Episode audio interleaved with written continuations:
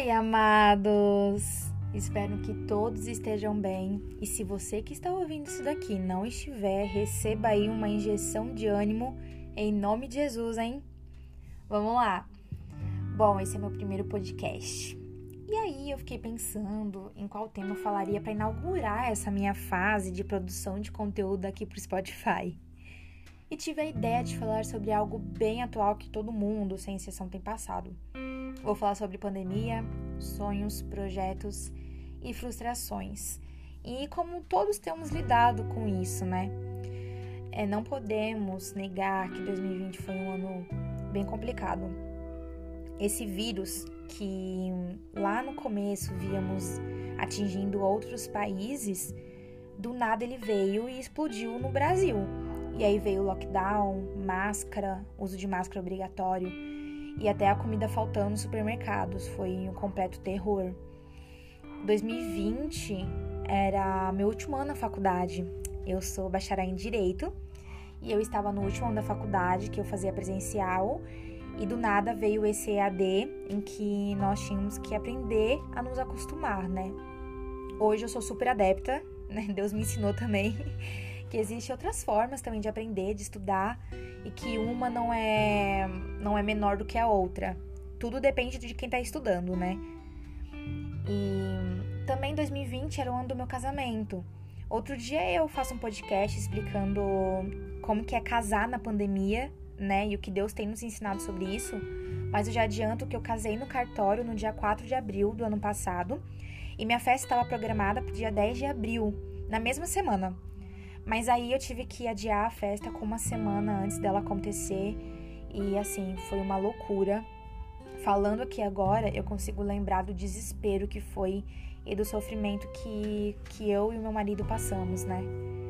Mas enfim, na metade do ano passado, depois de adiar minha festa de casamento por três vezes e sem a previsão de retorno das aulas presenciais na faculdade, eu passei a acreditar que na, na ideia de que eu estava adiando os meus sonhos, de que aquele ano era perdido, e esse sentimento me consumia todos os dias, até me tirava o ânimo de estudar, de trabalhar, enfim. É, foi muito complicado, eu tenho certeza que não só para mim, mas talvez para você também que esteja ouvindo isso. E uma coisa eu entendi, que quando você entrega sua vida a Cristo, você entende que não existe esse termo de tempo perdido ou adiar sonhos. Lá em Eclesiastes 3 diz que Deus tem um tempo certo para cada coisa acontecer na nossa vida.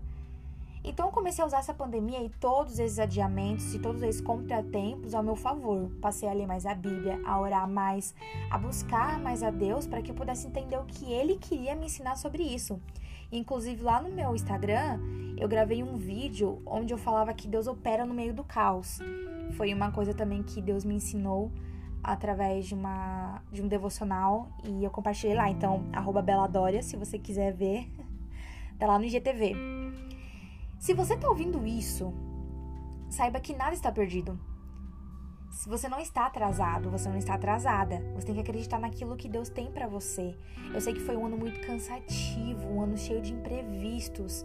O cansaço mental é grande, mas nada está perdido. Em 2 Pedro 3,8, é, diz que para Deus um dia é como mil anos e mil anos é como um dia. Isso quer dizer que o tempo do Senhor é totalmente, absolutamente diferente do nosso. E para os ansiosos de plantão, eu sei que é difícil compreender isso. Mas aí vem outra coisa que eu aprendi também: que nós não temos que tentar entender os planos de Deus, mas apenas aceitar aquilo que ele tem feito nas nossas vidas. Porque, como diz lá em Mateus 7,11, se nós que somos seres maus sabemos dar boas coisas para os nossos filhos, quem dirá a Deus? Então, assim, Deus não quer o nosso mal, muito pelo contrário, Ele quer o nosso bem. E o tempo dele é diferente do nosso, mas a vontade de Deus é boa, perfeita e agradável. Confia naquele que é fiel para cumprir tudo o que prometeu sobre a sua vida. Nós somos capazes de falhar, mas Deus não. Se você se sente frustrado ou frustrada, saiba que eu me senti muito assim. Nossa, mas demais. Mas Deus me ensinou a olhar com os olhos da fé e eu passei a ver tudo que Ele tem feito por mim nesse tempo, sabe? Nunca me faltou o que comer, nem o que vestir, muito menos o dinheiro para pagar os infinitos boletos.